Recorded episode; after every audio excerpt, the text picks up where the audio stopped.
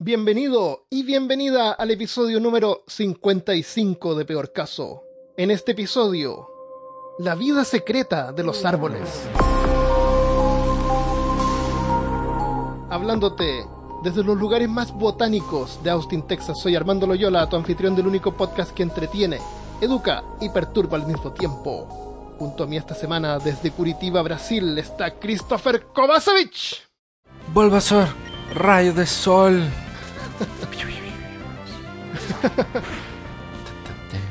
Christopher, imagínate que estás en otro planeta.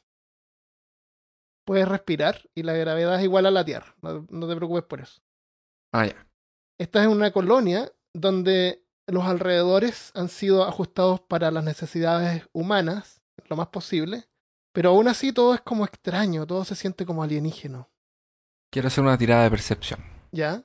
Ves una especie como de coral gigante, pero en vez de ojos son como tentáculos, y te dicen, no, si eso es un árbol, es un árbol de acá. Entonces echas de menos los arbolitos de la tierra. Oh. Porque eso es lo normal para ti, ¿no es cierto? Porque es lo que estás acostumbrado a ver. Claro, si vives en algún lugar con árboles o con parques. Claro, eh, yo creo que la mayoría de los, sí. de, los, de los oyentes han visto un árbol. Ya, pero ¿y los osos polares, por ejemplo? Nunca han visto ¿saben un es árbol un en su vida. Pobres osos polares. ¿Te imaginas? Si un oso polar está escuchando este podcast, por favor. Eh, ¿A qué, no- Mándanos a un qué nos referimos con árbol? Claro. Ya, pero todo es cuestión de perspectiva. Porque sin tener que salir de la Tierra, si tú miras detenidamente, vas a ver que varias cosas no son siempre lo que parecen ser. Los árboles, que damos por hecho, está- son, están entre los organismos más antiguos que existen. Las primeras especies de animales y plantas se originaron bajo el agua y de a poco fueron saliendo a tierra firme. Las primeras plantas evolucionaron de una especie de alga. ¿Qué crees que salió primero, los animales o los vegetales Mm. del agua? Eh, yo creo que los vegetales, Los animales. los animales. Vamos a ver por qué. Los primeros en salir fue ah, espera, espera, entonces ese dibujo animado que yo vi en los años 80, que ya habían plantas cuando salían los... una celulita, la celulita era otra celulita, Ajá, esos, y eso era eso- un, esos un muestran bichito. animales. Eso muestran animales, pero no las plantas. A las plantas Pero nadie, cuando las el hace ani- caso, nadie les hace caso. Pero cuando el animal salía del mar, porque salía Ya- arrastrando, salían patitas y y todo, y habían árboles. po. Claro, eso no es así. Es una mentira. Bueno, ese animal que muestran es una evolución de un pez. Pero hay animales que salieron antes que los peces, que eran, que eran los insectos, o artrópodos. Sí. Los primeros en salir fueron como una especie de 100 pies, hace 530 millones de años. 530 millones de años, para ponerse en perspectiva, Caleta de tiempo. el ser humano tiene apenas 4 millones de años. Pero hace 530 millones de años salió el primer animal que fue una especie de 100 pies. Así que más respeto cuando veo un 100 pies. Sí. Son animales súper antiguos. Y lo que estos animales vieron, al contrario como vemos en las películas o los dibujos animales, fueron rocas. Fue un paisaje desértico y estéril. Seguramente parecido al patio de atrás de mi casa porque nunca riego.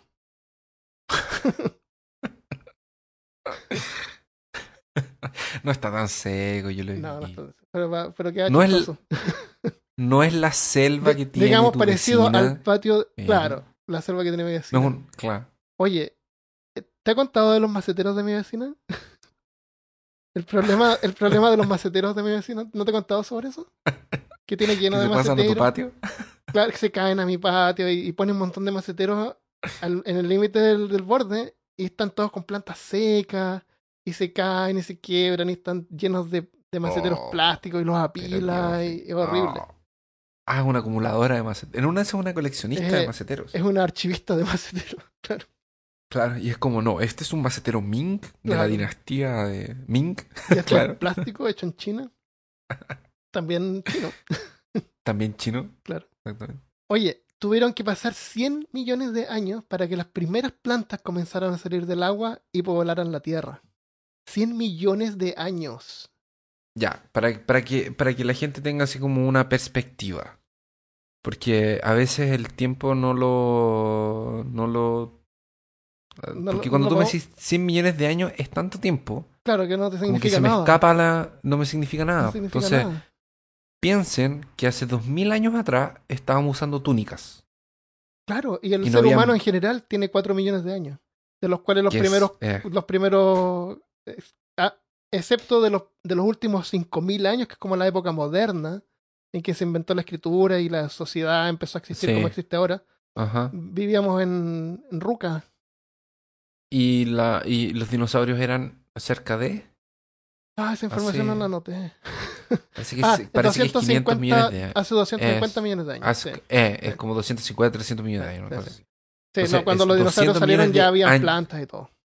¿Cachai que son, 200, son 250 millones de años antes de eso? Antes de eso empezaron a salir las primeras plantas. Y eso ya había un montón de insectos. Eh, es tanto tiempo que yo creo que ya perdemos la noción. Sí, no se pierde. Y es difícil poder darse cuenta, pero es mucho Sí. tiempo. De hecho, eh, si- para ponerlo en perspectiva, si quiere, esto pasó hace eh, 400 millones de años. En 400 millones de años más, la raza humana ya no va a existir. En- Probablemente en- vamos a estar... de, hecho, en, en- de hecho, en 20 millones de años más, la raza humana seguramente. Sí, tal sí. vez en un millón de años. O tal vez un año. Como vamos. Tal vez. Ajá. Sí. Tercera Guerra Mundial, aló. Exactamente. Y aún así, nucleares. los insectos, la- las cucarachas y los cien pies todavía existen tal cual como eran en ese tiempo, pero más pequeños y vamos a ver por qué. Las plantas se beneficiaron eh, porque fuera del agua hay más luz, hay más CO2 y la tierra es más rica en nutrientes.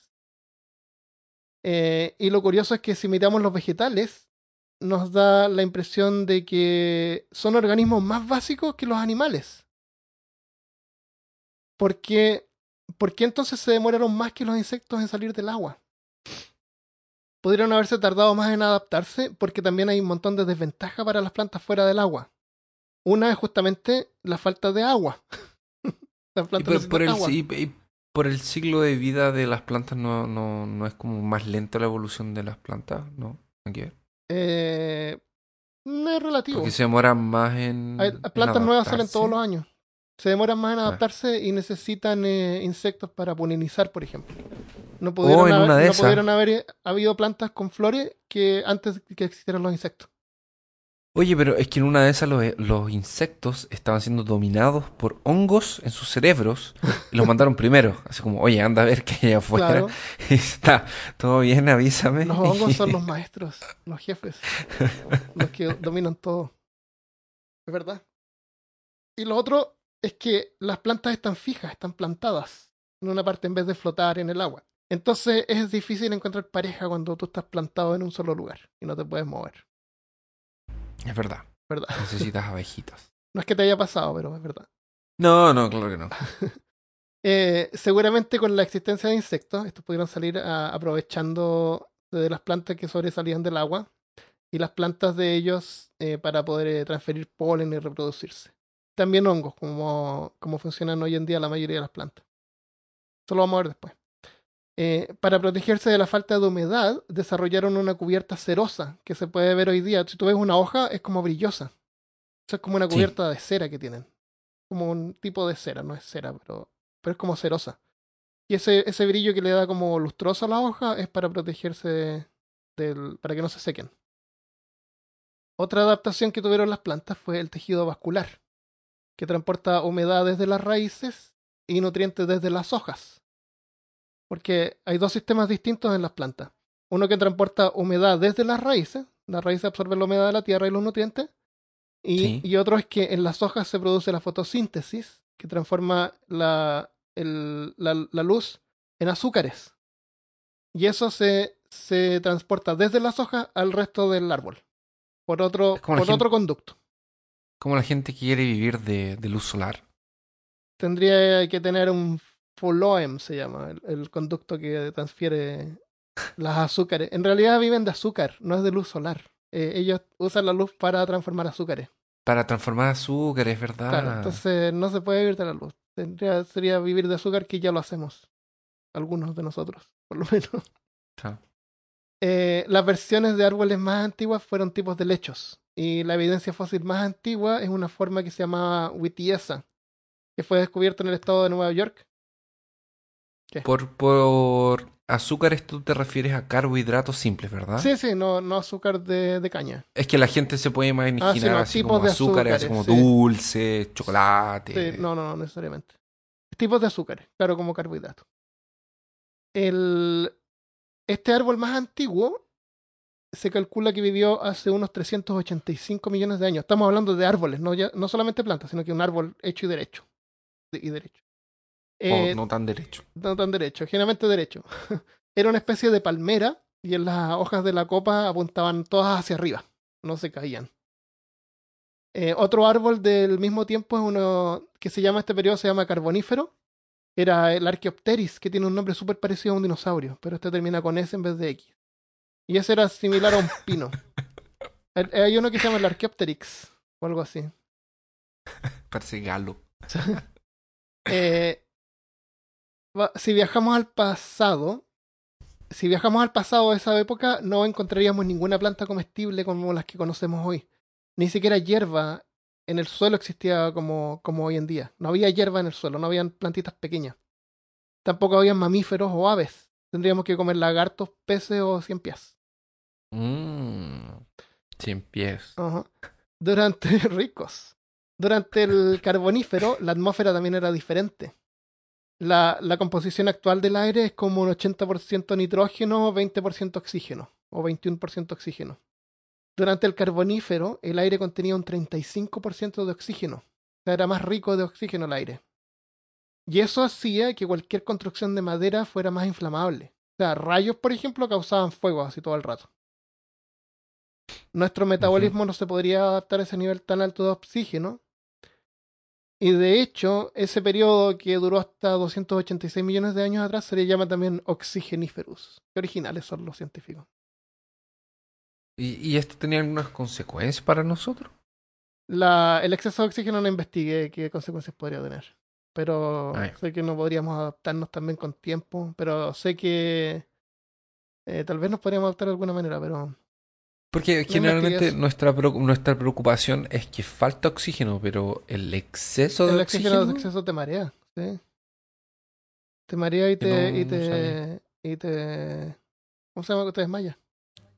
Es que mucho No oxígeno. tenía idea.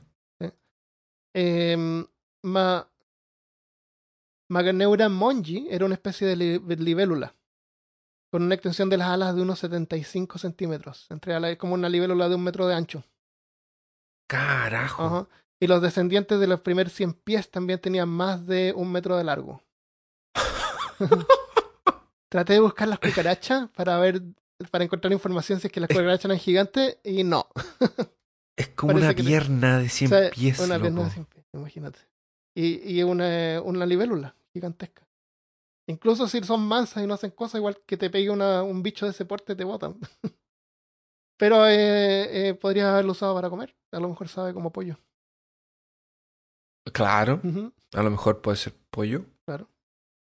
Imagínate una de esas cosas de un metro subiendo, atacándote en medio de la noche. Así. ¿Sabes que me costó encontrar información exacta de la medida? Pero en una página decía 3 metros, yo no encuentro demasiado. Así que por eso dije más de un metro. Pero eran Es que no debe quedar muchos restos además de como No huellas o No, cosas de así. insectos no mucho. Hay algunos, sí. Hay una documental en YouTube sobre libélulas que es bien bueno. Eh, no tengo Segway aquí, pero voy a hablar por qué viven tanto. ¿Ya?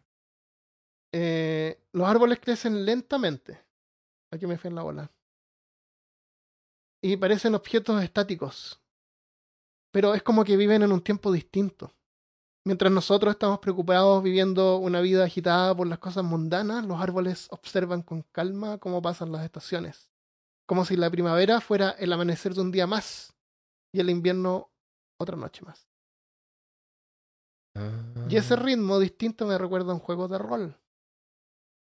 Te voy a contar sobre un juego de rol que se llama El Rey de los Payasos. ¿Has escuchado de él? Mm, Nunca. No, porque lo inventó un amigo. lo inventó mi amigo de la que se No, porque lo inventé yo Claro, ahora. claro, porque lo- eh, recién lo inventé. claro, y todavía no es famoso.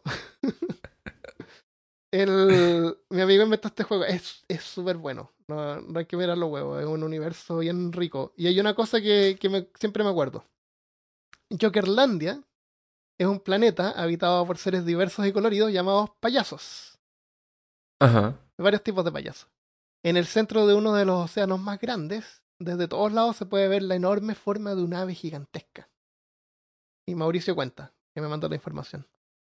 Craín, Caraín, en Jokerlandés antiguo, la gran grulla, una gigantesca ave posada en el océano de Gagger, cerca de la isla Rota, que es un centro de comercio. Esta ave durante muchos años se pensó que era la escultura real más antigua de todo Jokerlandia, hasta que generaciones de estudiosos notaron que se producía un parpadeo y duraba hasta ocho estaciones. De ahí determinaron que estaba viva y que solo había posado y que solo se había posado ahí para descansar en ese planeta mientras estaba como de paso. Ese paso tenía una relación de un segundo cada diez mil años, lo que indica que el ave vive en una velocidad temporal distinta. Los sabios decidieron colonizar el ave. Grandes ciudades fueron construidas encima de su cuerpo. Payasos nacidos en Craín son llamados crainianos y son payasos con el poder de volar. Grandes puertos y escaleras adornan las patas del animal y, en una, es una parada obligatoria para cualquier navío que se dirija a las tierras de los payasos de fuego o a la isla rota o, a la isla NN. Eso, qué loco. Increíble, qué loco. Y la grulla nunca vas a ver, porque para ella es solamente un instante. Ay, es verdad, porque está en otro. Ah. Y así los árboles crecen. Sin darse cuenta de todos los dramas que nos pasan a nosotros, todas las frustraciones, todos los que se ganan la lotería, nada importa. El, Sí. el eh, los árboles actuales más antiguos son unos llamados Boabab, que están en Senegal. Con 6.000 años de antigüedad, ya calculado. ¿Te acuerdas que nosotros hablamos del árbol más antiguo en algún episodio de los primeros episodios? ¿Lo de- mencionamos? Lo mencionamos. Que tú me dijiste que incluso me dijiste que estabas triste porque esa semana parece que lo habían votado. Ah, parece que hablamos sobre Orlando. Voy a hablar ahora sobre el gran abuelo. El que está Es el gran abuelo, es verdad. Es, Lo- y parece que que yo te había comentado nosotros, que en sí. África, que en África había uno que le habían hecho un hoyo en medio para que pasara una carretera, Sí, que no lo podían derrumbar. también es verdad. Y estos Boabab e incluso les hacen hoyos y les hacen cuevas y los convierten en lugares para vivir o incluso pubs ahí, que son Boabab, lo cual no es bueno para el árbol. Están vivos. De ahí le sigue Matusalén, que es una especie de pino que hay en California. Tiene 4.849 años de edad. Cuatro mil años. 4.800, casi 5.000. En Latinoamérica podemos encontrar al gran abuelo, que es un ciprés de 3.650 años de antigüedad y está en un parque al sur de Valdivia, Chile. Que vayan a verlo si es que están por ahí. Que Verdad, manden fotos. es verdad. Claro, manden fotos. Eh, Y no le hagan nada, sí, no malditos. otro que árbol, No lo miren. otro árbol de más o menos la misma edad se encuentra en Orlando, Florida. Pero lamentablemente son solo los restos quemados. El senador era un ciprés de 3.500 años de edad, con una circunferencia de unos 10 metros. Aparentemente había una apertura en, un, en la que una pareja de droga- drogadictos encontró refugio para consumir metanfetamina. Y en un descuido Ah. le prendieron fuego. El senador germinó cuando la humanidad recién había inventado la escritura en Sumeria y Egipto. Ya era milenario cuando las pirámides de Egipto fueron construidas. Estaba ahí cuando el Buda y Jesucristo, supuestamente nacieron y murieron. Cuando Gutenberg inventó la prensa y Newton publicó Principia Matemática dando origen a la física moderna, el senador seguía mirando a la humanidad apaciblemente desde su copa a 38 metros de altura. Pero el 16 de enero de 2012 ardió, quemándose desde adentro, gracias a una desgracia de la humanidad llamada Sarah Barnes, conocida también como la puta que quemó el árbol.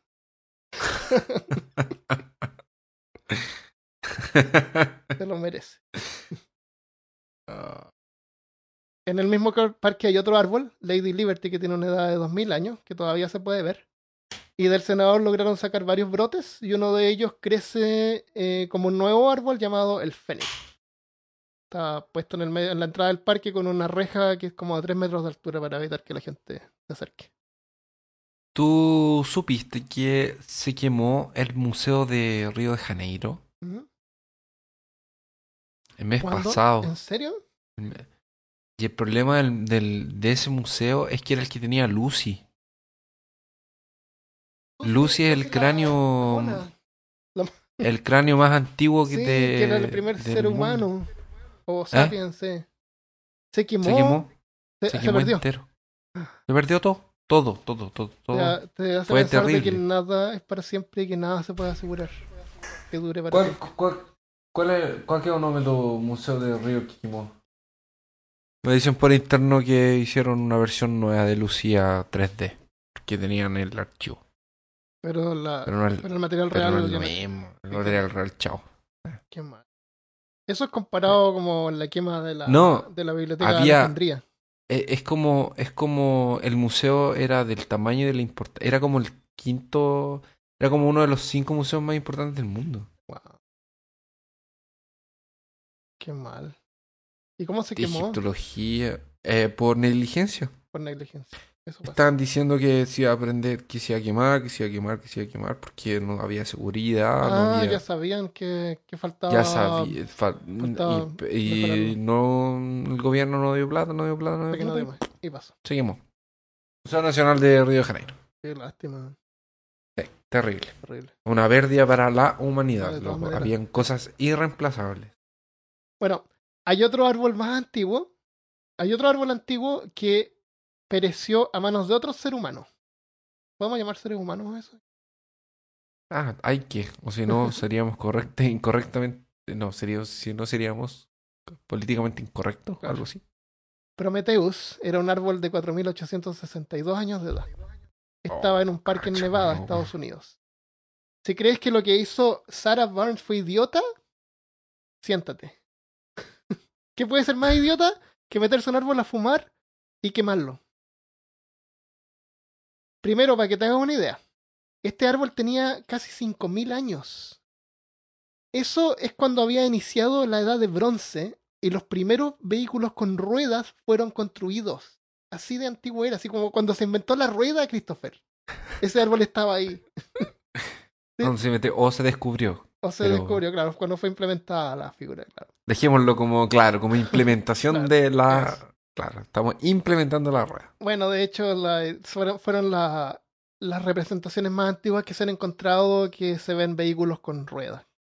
Eh, bueno, resulta que en 1964 el geógrafo Donald R. Curry recibió un permiso del Servicio Forestal para tomar una muestra central del árbol para determinar su edad, que sospechaba que Ay, tenía ya más de 4.000 años. La operación No. consistía en introducir una fina herramienta, así como una broca, hasta el centro del árbol y luego sacarla junto a la muestra para poder contar los anillos del árbol, porque los, los árboles van creciendo y cada año se puede ver que se genera un anillo nuevo.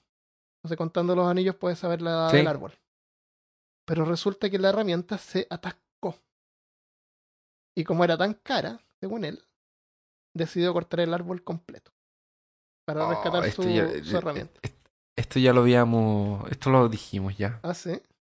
Parece Sí, que lo lo comentamos entre nosotros. A lo mejor no, no quedó grabado. ¿Será? Sí, porque Puede me acuerdo ser. que habíamos conversado de esto. Y a lo mejor fue cuando te dije que quería hacer un episodio sobre árboles. Puede ser, puede ser, puede ser. O sea, Pero yo pensé que tú me ibas a decir que le habían puesto dinamita ah, o no, lo cortó nomás para, para recuperar su. Lo cortaron lo cortaron. entero. Ajá. Y que entero, entero. O sea, cortó uno de los árboles más antiguos del mundo porque se le atoró, se le atoró la broca. Mejor lo habría cortado al principio. po. No sé cómo funciona, no sé si era tal cual como una broca o no, pero la cuestión es que tuvo que cortarlo entero. Los investigadores contaron los 4.862 anillos eh, de crecimiento en, la, en el árbol. Y ah, pero estiman que pudo haber tenido unos 4.900 años de edad porque eh, hubieron algunas, algunas fechas que, se, que fueron duras cuando las condiciones de, del clima son malas, como que los árboles no crecen ese año. Así como que se Estancan. están, claro, entonces no generan anillos Sí. exactamente uno por año. Así que bueno, espero que al Pero te- menos lo hayan hecho a él contar los 4.862 anillos. es lo menos que puede haber hecho, ¿no? Y dos veces. Claro, para estar seguro. Y lo otro es que le hayan metido su broca. ¿Por qué los árboles pueden vivir tanto tiempo, Christopher? Es lo que nos tenemos que preguntar ahora. ¿Pasó piola ahí? Sí, mientras el, el sujeto este gira en su propio eje por alguna por algún motivo misterioso, Eso, con un taladro. por algún taladro misterioso en algún lugar, 4862 preguntamos vueltas por- que- por lo menos. Claro. ¿Por qué los Ya. árboles viven tanto? Porque viven, porque, nos damos cuenta que viven harto. ¿Les gusta Mm, vivir? ¿Será porque no tienen una porque se supone que ¿No creen, es- en, ¿no creen es- en la muerte? no creen en la muerte? No, pero se supone que, por ejemplo, los seres vivos más complejos, entre comillas, como nosotros, como los animales, tienen un desgaste eh, natural. Correcto. Yes. Y ellos no y lo me tienen. imagino que las me imagino que las plantas no. No tienen eso. Porque somos nosotros mismos los que nos echamos a perder. Eso es verdad. El... Todas las funciones del árbol, hay varias, bueno, son varias razones, obviamente. Todas las funciones del árbol son descentralizadas, no tienen cerebro y órganos. Entonces, Aparte. si una parte muere o se corta una rama, por ejemplo, eh, si le cae un rayo, el resto sigue, puede seguir creciendo. Mantiene células madres, eh, que es un tejido que puede transformarse en- cualquier otra estructura según necesite. Entonces, cualquier como que células se pueden transformar en, una, en un brote nuevo. Mientras más viejos se vuelven más jóvenes. Así es, mientras más viejo un árbol, es más, más, Es, es como más vigoroso. Ajá. como Brad Pitt en eh, el misterioso caso de ¿Cómo se llama? eh, ¿cómo se llama? Popper Battle Battle. Battle no sé. Es buena esa Sí. película, me gustó. Nace viejo y se hace joven. Claro, mientras más tiempo pasa, más joven se hace. Así son los árboles, mientras más grandes, más antiguos, más vigorosos se vuelven. Eh, y, y eso se puede notar porque eh, crecen a un ritmo más rápido. Pero no en altura, porque por la gravedad, como tienen que levantar humedad desde, la, desde el suelo hacia arriba, Sí. eh, han, vist- han estudiado árboles que son súper altos, así los, los récords, qué sé yo, y ven muestras de hojas de la parte superior y son como menos turgentes, o sea, tienen menos capacidad para retener fluido. Que toda esa humedad hay que, hay que elevarla desde el suelo hasta arriba. Me imagino. Entonces, por eso, sí. eso es lo que les da como, como el límite de altura, por eso es que no crecen hasta la luna. Lo que tiene sentido, porque Claro. en la luna no hay sol. Y por eso es que en la luna no hay árboles. Y sol tampoco. Aparte. Claro. Y es lo que tú ¿Te imaginas que un. ¿Te imaginas? ¿Te imaginas un árbol que creciera hasta el sol? Con Y una se bomba de prendiera agua. fuego, se quemara. Y sí, claro, después de crecer se quema. Y ese es su ciclo. Se El quema. mundo sería como estos fuegos artificiales que giran. Así como-.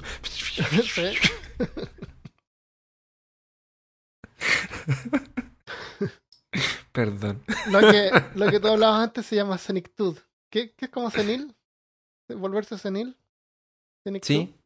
¿Qué es lo que causa que la- las células se deterioren mientras más se reproducen? No investigué tanto esto, pero tenía un nombre y era como medio complicado, así que lo quité. Pero sí, no, no, no es como nosotros que las células mientras más se reproducen, más como fotocopias de fotocopias de fotocopias y se van echando a perder. Ah, claro. Los árboles no, todas sus células se- son tal cual como la primera. se regeneran. Eh, entonces la pregunta más adecuada sería ¿por qué se mueren entonces? ¿Por qué se mueren los árboles? Y, y tú lo dijiste ya me lo spoileaste. Bueno, yo también lo spoileé porque nosotros los matamos. El, se, cal- se cree que en las mejores condiciones un árbol podría vivir potencialmente para siempre. Y mueren por factores externos.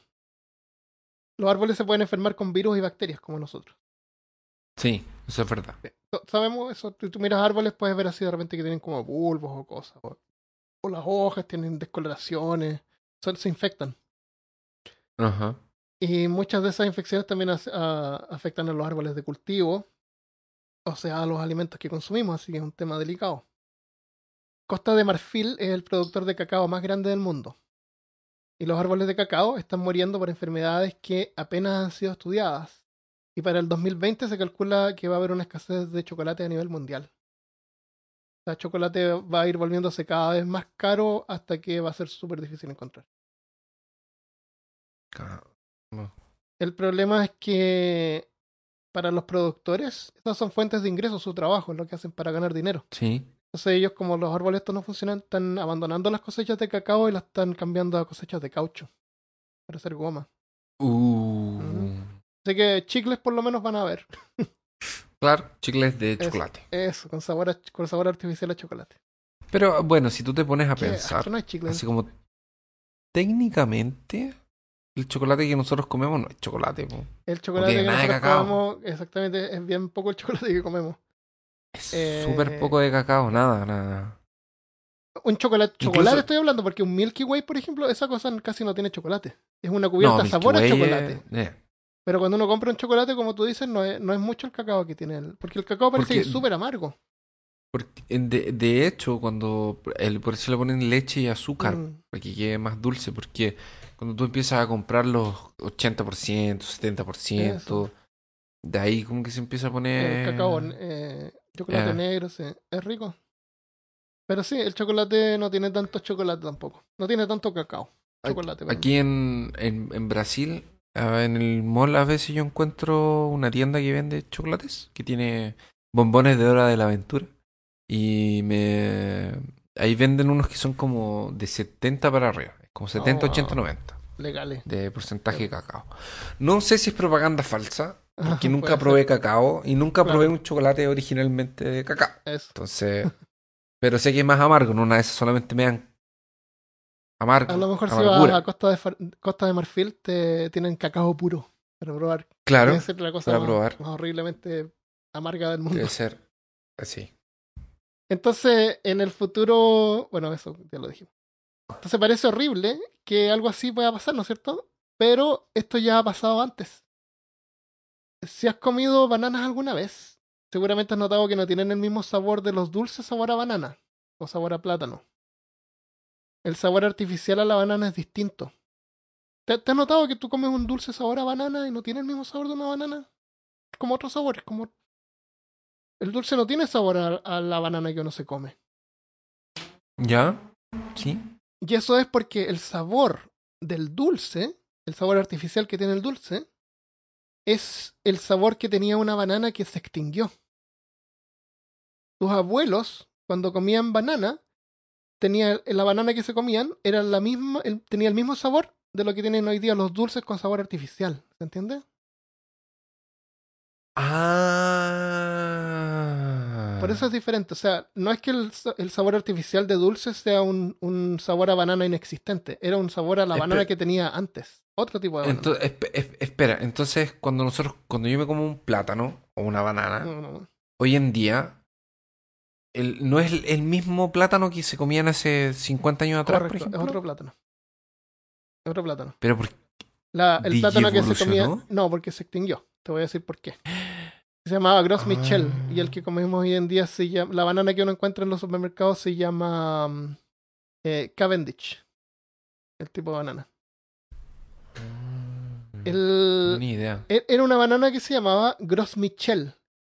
Y era el tipo de banana que más se exportaba al mundo hasta 1950, cuando las plantaciones fueron infectadas por un hongo que causó que las plantas se marchitaran y murieran. Y ahí fueron. La banana que compramos hoy en día en el supermercado y feria se llama Cavendish. Y aparte de tener un, sabor más suave, tiene otras propiedades interesantes, como por ejemplo no tiene semillas. ¿Has notado que una banana no tiene semillas? No, tiene como una, unas cositas. una, en el una medio, sombra, así como sí, claro. Como lo que pudo haber sido una semilla. Claro, como un. que como. como no sé, como si fuera canela. Una cosa así. Entonces, ¿cómo se reproducen las bananas? Y la respuesta es no se reproducen. Oh. Para todos ustedes que están pensando Claro, no, no se que vamos a hacer un chiste Ah, de tipo poco. ah. No, no ahora. No, no, no hoy. no. qué, qué pérdida de oportunidad, Christopher. No, no, porque nosotros nos llevamos las bananas en serio. Claro, Claro, y llevamos. el No, podcast no, es para todo no, público. no. Porque todos pensan, no, te apuesto que todos pensan, esas mamás, esos profesores que están como usando el podcast en, eh, en- eh, para pasárselo a los alumnos y mostrándole a, a sus hijos, oye, este es el podcast. Cuando Armando dijo, bueno, y vamos a hablar de las bananas, entonces como que quedó un silencio. Oh, oh. Y... ¿No- oh, no oh, pausa acá o no? aquí, aquí vienen los chistes. Oye, oye, te cuento, y no. te cuento una cosa. No sé si leímos el comentario o no, pero alguien nos escribió que él trabajaba en Uber. ¿No leímos ese comentario no? Ah, no, no lo leímos, pero yo lo leí, sí. Eh, Lo leí eh, en, Eh, ok, en es un oyente que trabaja en Uber, o sea, estos que son como un taxi. Y él puso, se le ocurrió la idea de poner el podcast mientras estaba llevando a alguien. y nosotros parece que nos empezamos a hablar de unas cosas medias inapropiadas. y él como que se murió de vergüenza porque el, el, el pasajero seguía escuchando eso. Entonces yo parece que le respondí y le dije que vamos a poner una, una señal secreta. Ah, una señal 10 secreta. 10 segundos antes que digamos algo inapropiado, vamos a poner un pequeño sonido como de un grillito. O de algo así, como que se podríamos- escucha en el fondo. Entonces tienes 10 decir- segundos para pausarlo o pasártelo. Magumba. eh. claro, una cosa así. Así que si escuchas un sonido así, 10 segundos tienes para pausar o pasarte de largo Ah. eh, un minuto del podcast. Oh, ah, hay una hay una madre que nos mandó un mensaje también que dice que escucha con los dos hijos en el auto cuando vuelven ah, sí, ese parece que lo leímos. Sí, Mm, también, así que tene- tenemos, tenemos eso en mente. Sí. Así Oh, que, así que gracias Bueno, a ya- las madres se pierden ahí el chiste de la banana. exacto, Ahí está. Bueno. Eh, próximo punto, cocos. Ah, perdón, estamos hablando en forma seria, ¿no? ¿No? ¿No? Sí, ah, no, no era cocos. Perdón. Ya, volvamos. ¿Cómo se reproducen las bananas? No se reproducen las bananas. la banana es una planta que fue domesticada, así como los perritos. O sea, fue Ah. cultivada por generaciones hasta que se eliminaron las semillas, haciéndola más comestible. Porque la banana en estado natural, las semillas son como súper grandes y como que abarcan la gran cantidad de la carne que tiene la banana y no es comestible. Por eso es que tienen que como que manipularla para sacarle esas semillas. Y eso Ajá. significa que todos los árboles de banana Cavendish son clones. Todas las bananas que tú te has comido, todas las bananas que se comen todas las personas en todas las partes son prácticamente la misma banana. Con el mismo material genético, incapaces de reproducirse. Y eso tiene una desventaja. Significa que estos árboles son más súper sensibles a cualquier infección y como no se pueden reproducir como especie, son incapaces de generar alguna variación resistente a infecciones. No van a haber versiones de árboles de banana que fueron resistentes a una infección. No, se mueren todos. Y lo peor de todo es que cultivos de Cavendish en Asia y en África, porque esto crece como en el, en el Ecuador, ya fueron infectados por otro hongo distinto al que terminó con la Gros Michel. Y los únicos cultivos que quedan hoy en día están en América Central, en eh, Brasil y Colombia. Y estos cultivos están protegidos por la aislación que provee el océano, pero si en algún momento llegan a infectarse algún día, mm, se terminan las bananas, ya no van a haber más bananas. Así de simple. Terminan las bananas. ¿Qué, y qué vamos a hacer? ¿Qué Eh, vamos a hacer? ah, buscar otro tipo de banana y manipularla hasta que le saquemos las semillas. Eh, y esto es interesante pensar que uno dice así como que esto no es algo que pase por, por una negligencia humana, porque nosotros estamos haciendo algo mal o el, el clima, no. Es porque nosotros no, primer- en primer lugar no deberíamos estar comiendo banana. No es algo natural que existe ahí para que nosotros vayamos y lo comamos. Es algo que nosotros tomamos y lo modificamos para poder comerlo. Entonces, en primer lugar, no merecemos comer banana. Es algo extra que tenemos disponible por ahora. Así que no la demos Ajá. por hecho y aprovechemos las bananas. Eh, la pueden encontrar entre las frutas, aunque en realidad tampoco es una fruta. Las bananas no son frutas, son una, un tipo de valla, como las moras, pero gigante. La... ¡Oh! No te creo. Es una valla, no las frutas son No. las frutas aparecen debajo de una flor, Me destruiste. las bananas. ¿De verdad? ¿Sí? Son una valla. ¿Y por Cuando- qué carajo o sea, una, cada- una banana es el, el manojo de bananas. Esa es una banana. Así como una mora es una mora con todas sus pelotitas. Entonces, cuando tú te comes una banana, es como que tú te comes una sola de esas pelotitas. Entonces es una valla, pero gigante. ¿De ver- ¿De verdad? Como una, es como un racimo de uvas. No, no, no es un racimo de uvas, pero es una va- Es una valla. No te creo. Y cuando mora. dicen, tengo una dieta balanceada con frutas y verduras, Claro. y te ponen bananas, es mentira, Es porque es una valla. frutas, claro. Pero bueno, las frutillas y las, y las moras están entre las frutas también ahí. Pero es como que el, los- los- el maní no es fruta seca, es como una legumbre. Como que está ahí, pero lo, lo tenemos ahí. Potatoes, Claro. potatoes. Potatos, potatos, tomato, tomato. Estamos hablando de las causas de muerte para los árboles.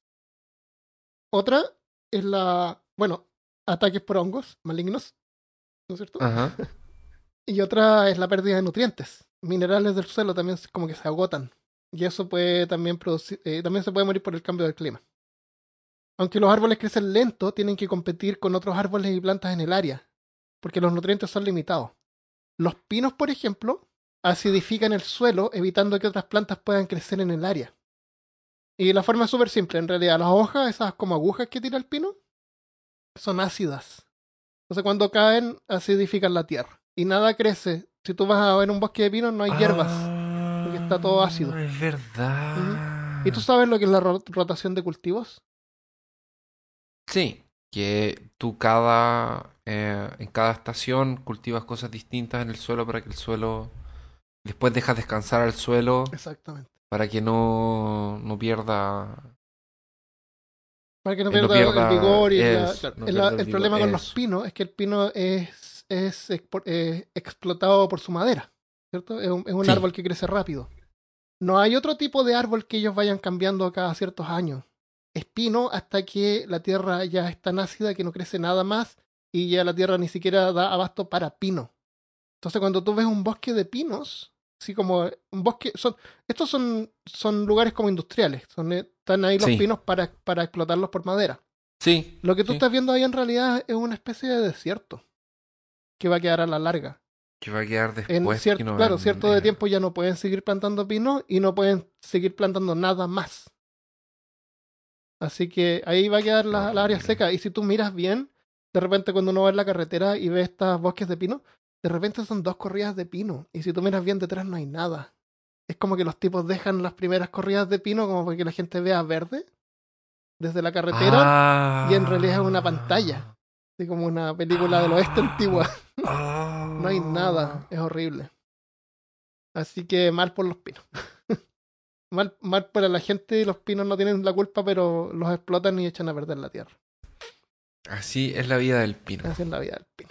Em, Y la próxima vez que compres un aromatizador de pino para tu auto, acuérdate. de la- del desierto que tú estás causando pinos. y sacrificando. No, no Exactamente. Ya, y vamos a la última parte. Eh, como vemos, los árboles no son tan distintos a nosotros después de todo. Pero hay algo que aún a nosotros nos diferencia de los árboles, que sería la comunicación, ¿no es cierto? Ah, yo iba a decir barbas. Pero bien. ¿Barbas? Sí. Tienen barba, hay unos árboles que tienen así como unos, unos, Ah, unas como, cosas como bárbol. como barbas, claro, podemos decir. Pero por lo menos nosotros nos comunicamos. Pero no, porque los árboles también se comunican entre ellos. Las plantas también lo hacen y nosotros lo percibimos, de hecho, todo el tiempo. Pero no con el sentido de la vista o el oído, sino con el olfato. Con ¿Has- el olfato. ajá, ¿Has sentido el olor yo a... pensé que lo, yo pensé que los árboles hablaban así, solamente los ant? ¿Ent? ¿Ent? como bárbol. Claro, Porque lento. nunca digas nada si no hay que decirlo. ¿Ese no es un árbol del Señor de los Anillos? Sí, el ent, El ent, bárbol. sí. Bueno, hacen cuando están cortando el pasto, o cortas el pasto, sientes como un olor que sale de pasto recién cortado. ¿Cierto? Sí. Ese, Pastito ol- recién- ese olor que desprende el pasto, que también lo hacen varias plantas, cuando son cortadas o atacadas, nosotros lo sentimos por el pasto porque es una, una destrucción masiva que hacemos. Es un montón de plantas de pasto que vamos cortando. Eso ayuda a protegerlas de los hongos, estimula el crecimiento celular para cubrir las heridas más rápido e incluso es percibido por otras plantas, por otros pastos, que les estimula a como endurecerse. O sea, es como que el pasto gritara que algo terrible está pasando y otro pasto es capaz de oír eso y prepararse porque el final se acerca. Pero qué terrible, porque no puede hacer nada, no puede salir de ahí. Tiene, tiene algunos mecanismos, se puede endurecer, pasa proteína, no sé, hace cosas que lo preparan para el ataque. Que puede ser una máquina cortapasto o un animal, de repente, una oveja. Entonces, eso es una, una forma de comunicación, ¿no es cierto? Sí. se puede decir. Bueno, los árboles son más sofisticados porque los árboles usan internet. Así, tal cual como lo oyes. Bueno, no tal cual como lo oyes. Pero a internet sí. Se nos cayó el carnet.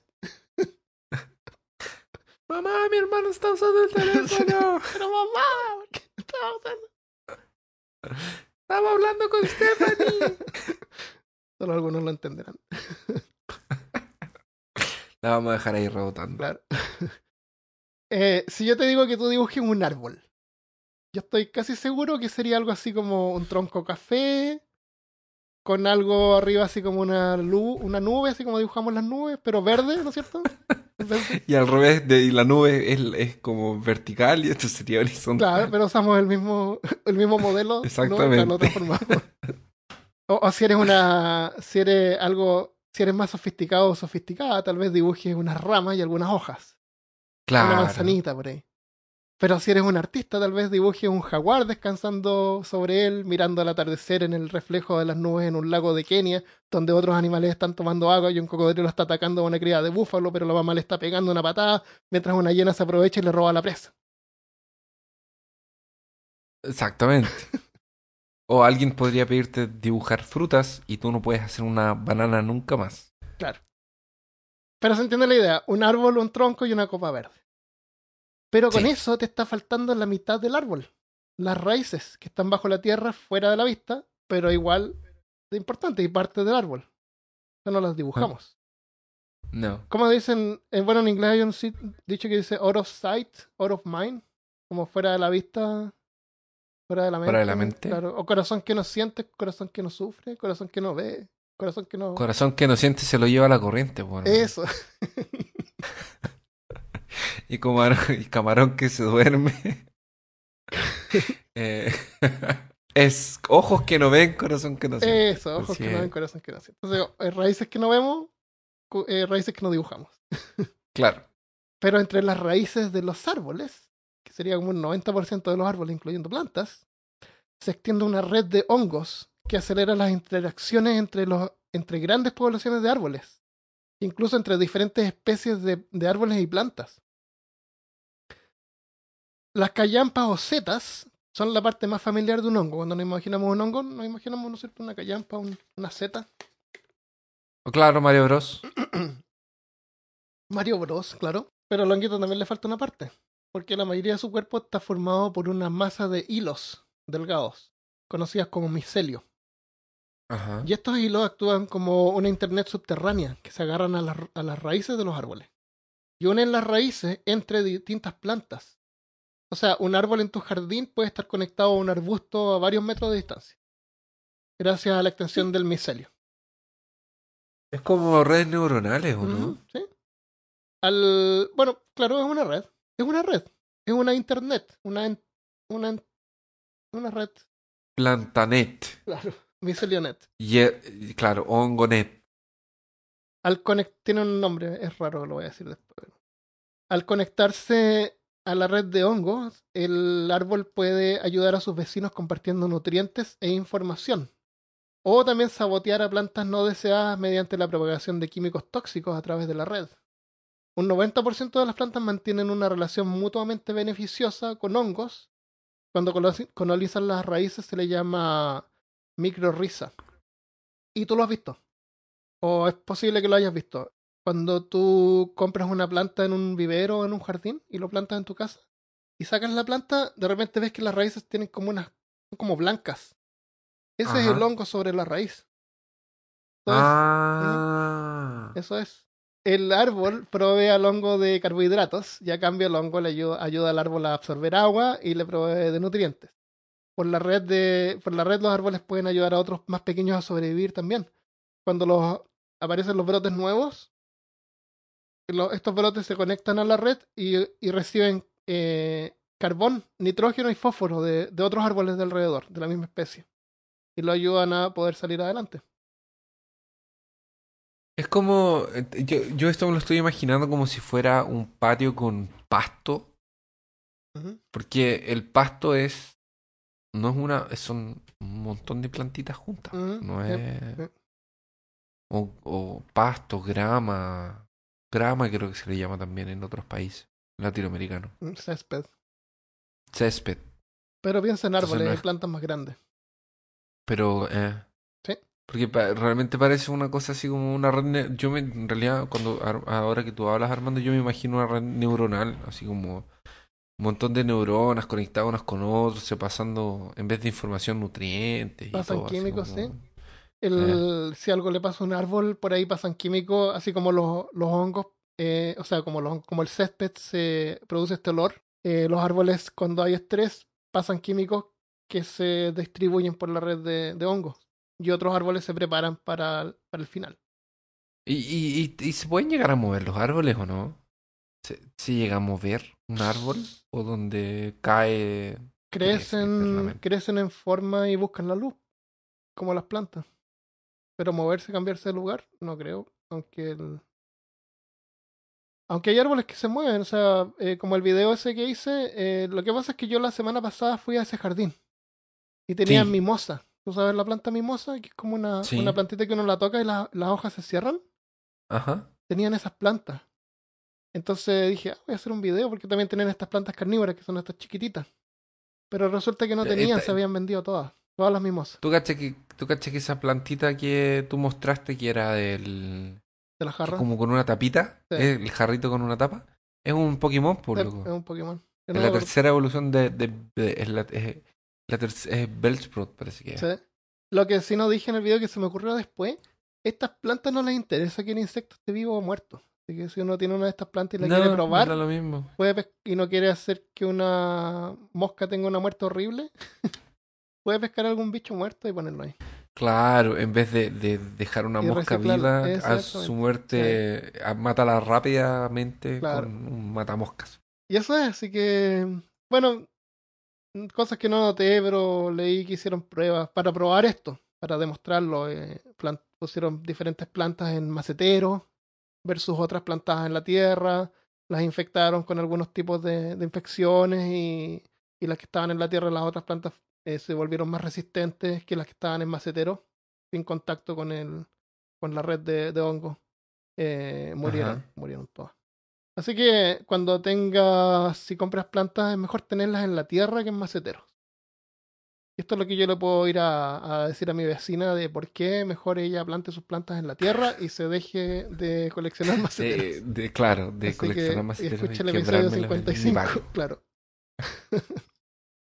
Tenemos que conversar. Tenemos que conversar. Mire, hace 400 millones de años,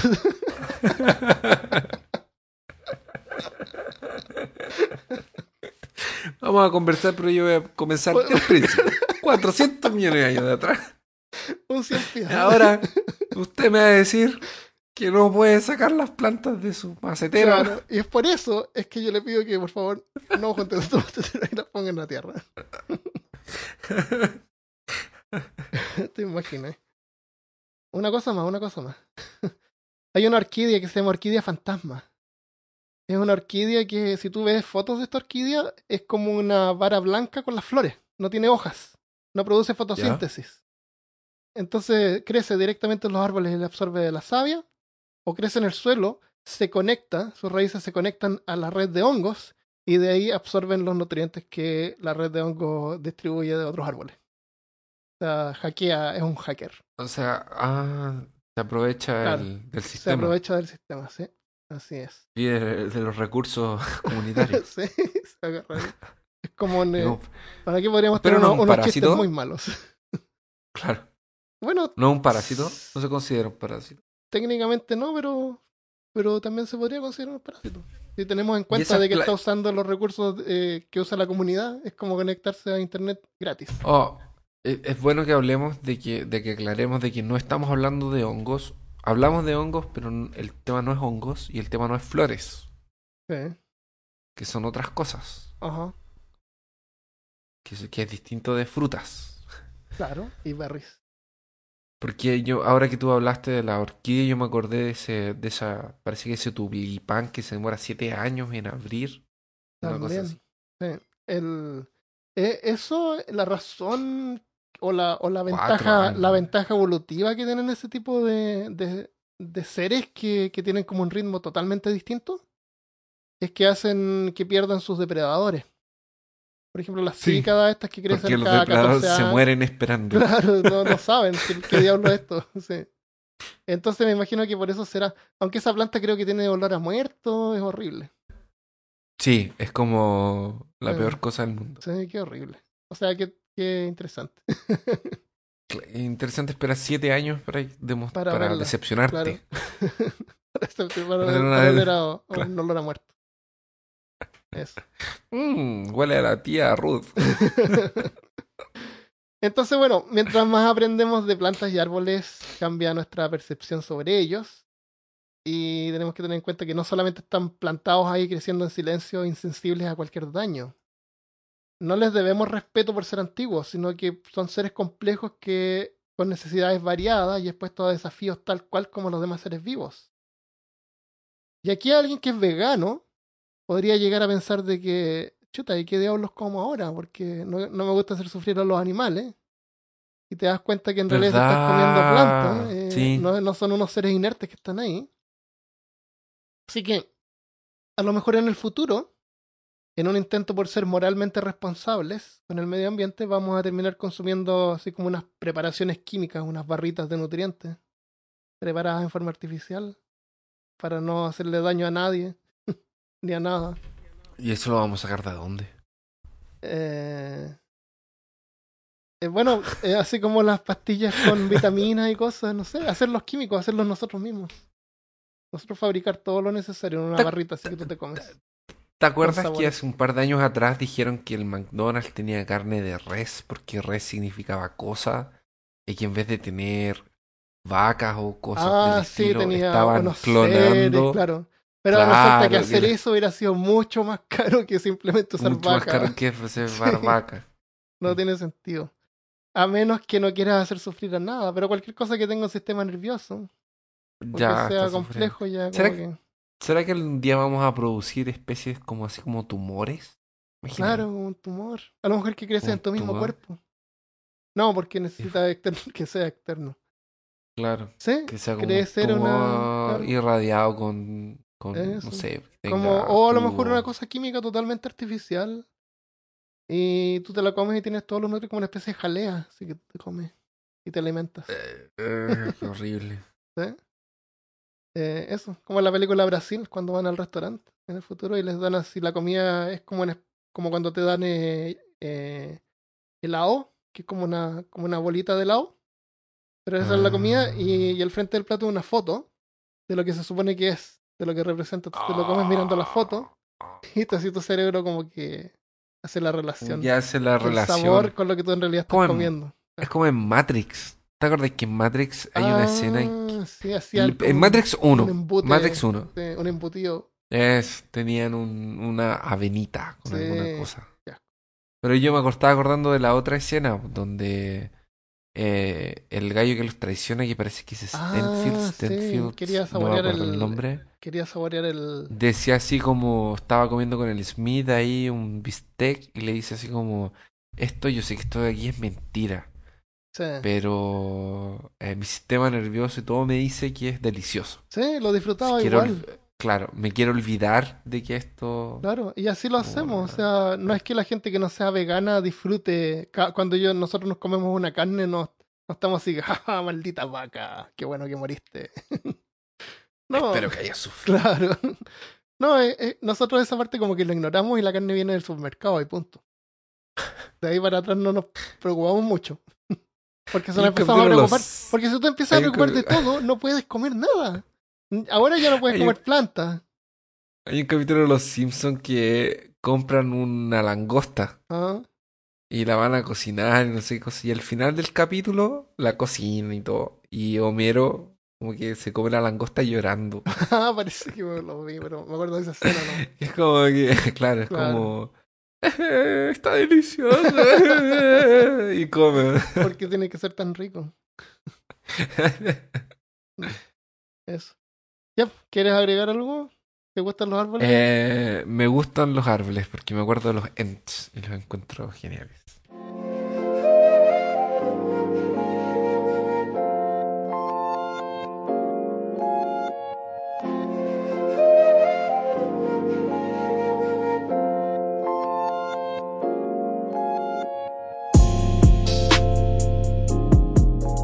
Entonces, antes de irnos, vamos a leer algunos saludos de nuestros amigos.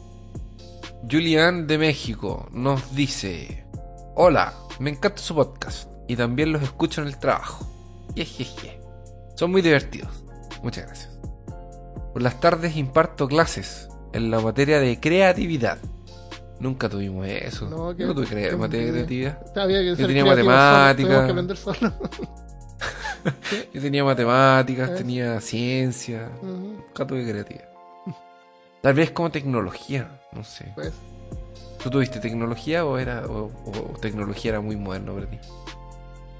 Mm, muy moderno. Teníamos artes plásticas y, y artes manuales. no sé. Habían como Artes dos cosas que nunca supe cuál era la diferencia, pero, pero era como tiempo libre, así que no importa, nunca me lo cuestioné. ¿De verdad? Había, como artes sí, plásticas yo- y no, nosotros más. teníamos una sola. No, sí, era como artes plásticas y artes manuales. Sí, artes y era la y- misma cosa. Sí, era lo mismo. Después yo me cambié a un colegio que tenía tecnología y artes plásticas. Oh, eran dos cosas distintas. Tecnología era como para hacer circuito y cosas así. Ah, genial. Bueno, entonces dice que eh, imparte eh, la materia de creatividad. Dejé de proyecto el crear un juego de rol. Me inspiré gracias a ustedes. Sonrisita y sigan así. Qué brígido. Peor caso, proyecto. peor caso el juego de rol. Claro, peor caso. Pero crear un juego de rol es complicadísimo. Sí. Espero que sus alumnos lo hagan en simple. Eso. No, genial. Entretenido. Pero muy bueno. Muy genial, muy genial. Muy... donde las cosas no son lo que parecen. Ya, este es un mensaje de Susej Santa María. Dice, nos mandó un mensaje en Facebook. Dice, hola, buenos días. No sé si me podrían mandar un saludo porque hoy es mi cumpleaños y me, me gusta mucho su podcast y lo escucho cuando hago tarea y labores domésticas. Es muy entretenido y me encanta la risa de todos ustedes. Así que eh, feliz cumpleaños, Susej. ¡Feliz cumpleaños! Un poco atrasado, pero. Un poquito atrasado, sí, pero Muchas gracias. Todavía, todavía vale. Ah, sí, todavía vale. Nosotros somos como árboles. Claro, el tiempo no es irrelevante.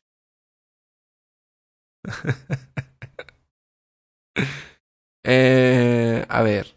Eh, Emilio RG de Chile dice: La verdad, el podcast es bien entretenido y además ayuda a descubrir aspectos escabrosos de nuestra historia. Me imagino que como de la humanidad, ¿o no? Porque de Chile no, También. no hemos hablado mucho. ¿sí? Ah, sí. pues. Y un último saludo para a mi fan de Coquimbo, Josefina, que le gustan mucho las plantas carnívoras. Espero que te haya gustado el episodio y sigas aprendiendo sobre plantas y tal vez algún día seas bióloga. Saludo también a Carola. Eh, Carola es una amiga de La Serena.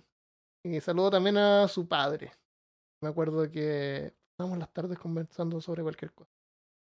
Así que saludos a toda la generación. El, bueno, muchas gracias a todos los que nos mandan mensajes. Obviamente los leemos todos, no nos da el ancho de banda para poder leerlos todos, o sea, para poder leerlos en, en el podcast. Pero sigan mandándonos mensajes. Eh, les quiero mandar también un saludo a todos los que nos apoyan en Patreon. Que, el bien, que ya pronto les deberían estar llegando los stickers. Que. El, un amigo eh, pegó el sticker en su casco de moto. Se ve horrible, pero, pero a él le gusta. yo, yo no lo pegaría en mi casco. Yo lo pegué en mi laptop. Mi- Mi computador está listo para recibir su sticker. Tú de- deberías recibir los stickers esta semana o la otra. Yo creo que esta semana Sí. ya. Eh, bueno, el, así que sería genial si cuando les lleguen nos mandan una foto para ver dónde los pegaron. Y Por favor, los sería poner en. Instagram o Facebook. Sería maravilloso. Y si quieres un sticker también, puedes eh, apoyarnos en Patreon. Por cualquier plan sobre 5 dólares, recibes un sticker. Puedes cancelar el plan el siguiente mes, pero la idea es que. que depende de ti. Claro, puedes hacer, nos puedes engañar. Claro, pero vamos a enviar un sticker igual. Pero después del primer mes cumplido y el primer. Claro. Después de que recibimos el primer pago, Sí. ya mandamos el stick. Un abrazo a todos. Esto es todo lo que tenemos para esta semana. Gracias por habernos esperado. Claro. Y tal vez nos vemos el próximo lunes. Un abrazo. Adiós. Adiós.